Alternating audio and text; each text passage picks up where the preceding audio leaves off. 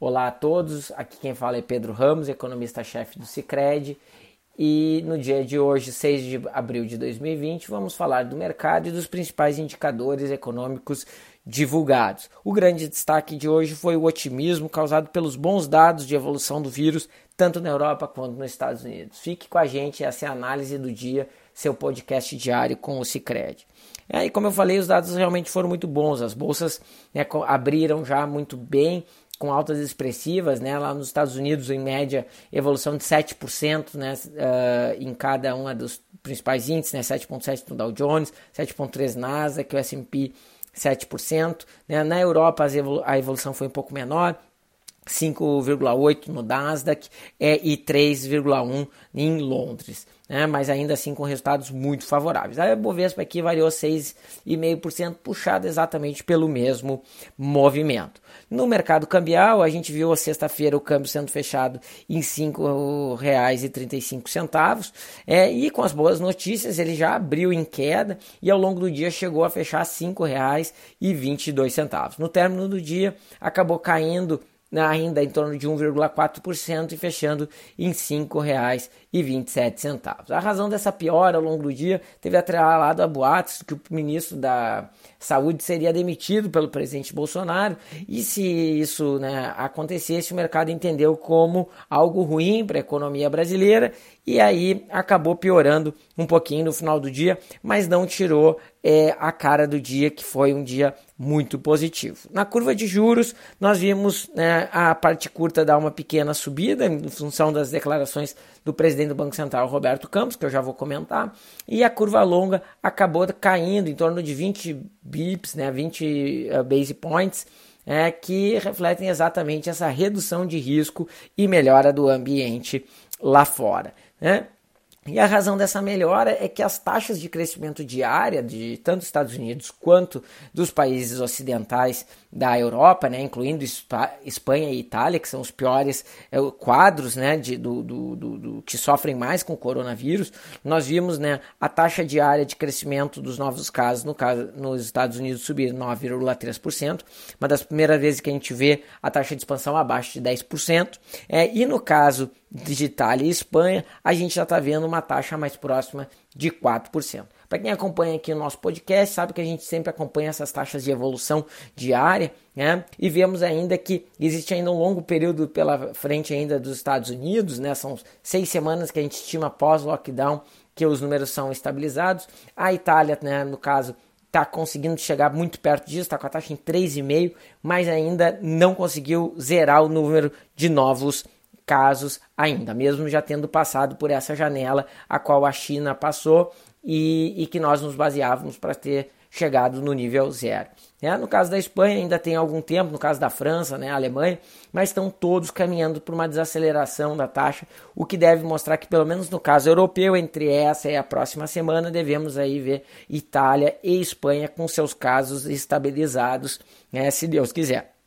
É, é, no caso da e no caso do Brasil, né, aqui fazendo uma comparação, os dados né, mostram também uma melhora. A gente está evoluindo algo perto né, aí de 8,5% no dia de hoje. Ontem foi 7,3%. Então os dados aqui no Brasil parecem estar tá bem é, bons, mas a gente teve recentemente uma mudança da forma como faz o, o número de testes disponíveis subiu.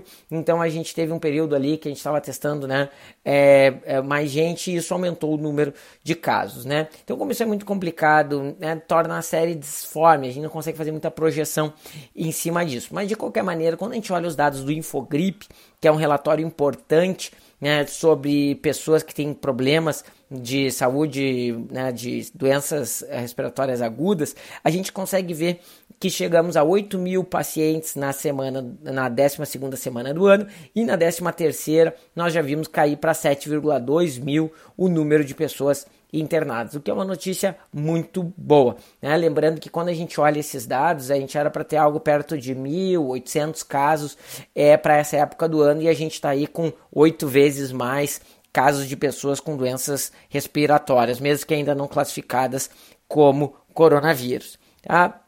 É, e aí os mercados reagiram bem, né? Quer dizer, parece que uh, chegar e conseguir vencer a doença parece ser uma possibilidade depois de uma semana tão ruim em que os Estados Unidos né, acabou vindo abaixo né, com esse com esse surto lá na economia americana. Né? É, aqui no Brasil, a gente viu durante o final de semana o presidente do Banco Central, Roberto Campos, apresentar as medidas do Banco Central numa, numa, numa reunião é, numa, numa apresentação, né, com o foco nas últimas medidas que foram tomadas aí na sexta-feira.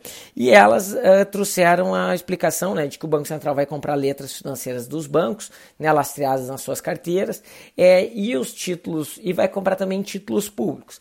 A razão aqui é bem simples, né? Ele compra títulos do, dos bancos para poder gerar liquidez direta em mercados que ele entende como necessário, né, prover liquidez para os bancos, e na parte dos títulos públicos ele vai, ele vai trocar títulos curtos por títulos longos, né, chamada operação twist, na qual ele vai achatar a curva de juros para baixo, permitindo que os bancos tenham mais previsibilidade na taxa de juros que vai exercer na economia num prazo mais longo e ao mesmo tempo também faz com que os recursos, né, para um ano, dois anos, mesmo que a Selic esteja 3, não está 3,5, mesmo que o foco esteja prevendo lá é, juro de 4 e alguma coisa para o ano que vem, os juros de mercado estão maior por conta da aversão a risco. Então ele entra né, é, batendo a curva para baixo e isso ajuda a reduzir o custo de financiamento das empresas. Na nossa visão, é uma medida boa é, para estímulo econômico, é uma medida boa para a fluidez do crédito. Agora, o que, que acabou pegando, que fez a ponta curta da curva subir, é que ele deu muita ênfase nos novos instrumentos e talvez não tenha trazido elementos que sinalizem novas quedas da taxa de juros.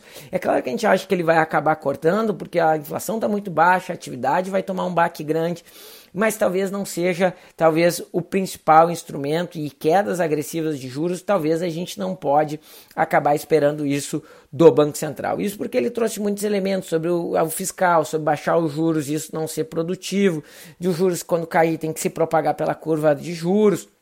É, e então, quer dizer, trouxe muitos elementos nessa direção. Ele poderia ter mostrado outros, né? Por exemplo, que temos a, a taxa de juros ainda positiva, né? Podemos fazer grandes cortes, podemos estimular a economia com a queda da Selic. Não, ele acredita, né, com as medidas que ele está tomando, que a, a ideia da liquidez é, é, afetar o mercado bancário de uma forma mais ampla, talvez tenha mais sucesso. Né? E isso fez com que né, o mercado ficasse um pouco mais cético em relação às os cortes, nós também, né? É, e mantemos nossa visão de 2,75 de juros, com dois cortes 0,50, né? mas o mercado acabou subindo um pouquinho aí, precificando 20 é, 10 pontos bases para cima. E para fechar o nosso podcast, os dados aqui da Anfávia foram divulgados, né, a produção de veículos no Brasil, em março caiu 26% a produção de veículos, sendo que na última semana, segundo o press release da Anfávia, é, caiu nos últimos 15 dias de março 86% a produção de veículos, né, e tem uma possibilidade de quase todas as fábricas fiquem fechadas ao longo do mês de abril, o que significa dizer que a produção pode ter né, variações dessa magnitude, como 80%, 90%, né, mostrando mais um indicador de que a atividade econômica realmente está numa condição bastante desfavorável. Gente, era isso que eu tinha para falar hoje com vocês. Amanhã a gente fala um pouco mais sobre atividade econômica no nosso podcast. Esse é o podcast do Cicred, né, a análise do dia. Fiquem né, com Deus e até amanhã.